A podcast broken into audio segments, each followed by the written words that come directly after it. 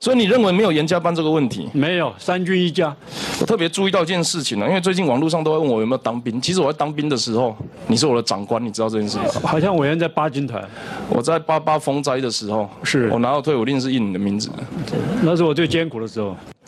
那针对呢前两天媒体披披露的事件哦，说这个有人将官晋升有一个所谓严加班的情况出现，部长你对这件事情有没有什么想要解释或说明的？有啊，跟委员报告，任何职务出缺出来之后的调整，呃，优先考量这个职务的属性，啊，因为一定要适才适所啊，呃，用人为才，这个最重要。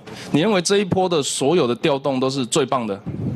我们都是最好的人摆在最好的位置，最好的人摆在最好的位置。但就这么巧，刚好排出来都是在陆军。是因为前面的就是一个总督察长的出缺，这个位置的出缺，因为前面是陆军副司令，他退了，他调来又退了，所以我们选择一个陆军副司令来接。因为时机点跟这个调动职务内容的关系哦，所以会让这个其他的军种可能会心情比较不开心一点。我们都会平衡考量，都会平衡考量。然后我刚好看到这一波的调动，大部分都刚好也都有八军团的经历，你要不要说明一下？这个其实没什么关系。应该是没有，没有。我就刚刚跟委员报告的，呃，每一个职务哈都有它的职务的属性，这个最重要啊。事实上，我会帮你澄清一下啦。那我们台湾这个陆军也就只有三个军团，六八十嘛，所以把它分成中央跟地方，国防部跟地方军团的话，其实也有三分之一的机会会遇到了。未来还是要避免这样子的风声出去，因为光要解释这个，我战备都已经业务这么多了，还要准备这个，人不觉得很累吗？对，谢谢委员指导。那那我特别想要讲一件事情哦，潜舰国造这个是一个国家的方向啦。对。但这一波调度里面，我特别注意到，它是呃潜舰相关的新闻都把它讲成潜舰三。邵阳邵主任是。对，他从。国建国造八字没有一撇的时候，在欧美穿梭哈，跟不同部门、不同公司的人来谈判，还有合约的内容。那如果我们失去了这样子一个人才的话，我们后续有没有什么安排，或者是你打算怎么把他的业务交接给后面的人？就是谢谢呃委员的指导哈，我跟他通过电话，因为外界媒体出来之后，我有看到，当然我是非常关心。从我接部长的位置开始，我就了解他们整个潜舰呃专业小组的推动，他非常的辛苦，而且非常的专业。那他是人才，所以基本上。人才一定要留用，他也表达这些媒体报道，他要报退啊，这是这些完全是偏离事实，他没有，啊，他现在专心工作就是把潜舰手造舰完成。好，我们当然知道兵科、业科还有关通科个别出缺的状况不一样哈，那另外是一定要退伍的话，也得想个办法让他留下来。这个东西对我们来讲不是一个既有的体制，它是一个新的我们要发展的政策方向，所以前期的创新的投资这还是必要的。再请部长特别关心这件事情，做最好的规划。好，哎，我特别。提一下，上一次我咨询的时候有讲到，嗯，我们要试着跟民间来合作，就像我们跟退伍的官兵啊，我们有一个这个后备干部来做民间的联系啊，他们比较知道社会经济脉动等等。但是我在看这一次的这个政战相关的宣导，我们还是透过传统的管道，包含举光原地啦、什么广播电台之类的。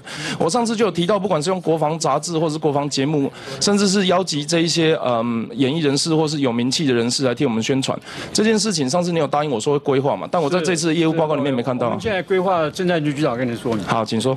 像我们这一次这个跟三立电视台合作的全民新世界，能战他能站这个活动，也就是受到这个啥，哎，社会媒体的肯定。那未来这像这样的跟外面的网红以及各项的制作，由我们军媒以及跟各家电视台以及各个哎有名有名气的这些专家。好，那其实你们是有想法的嘛？我也支持嘛。可是我看报告没有嘛？我看你们报告还是写。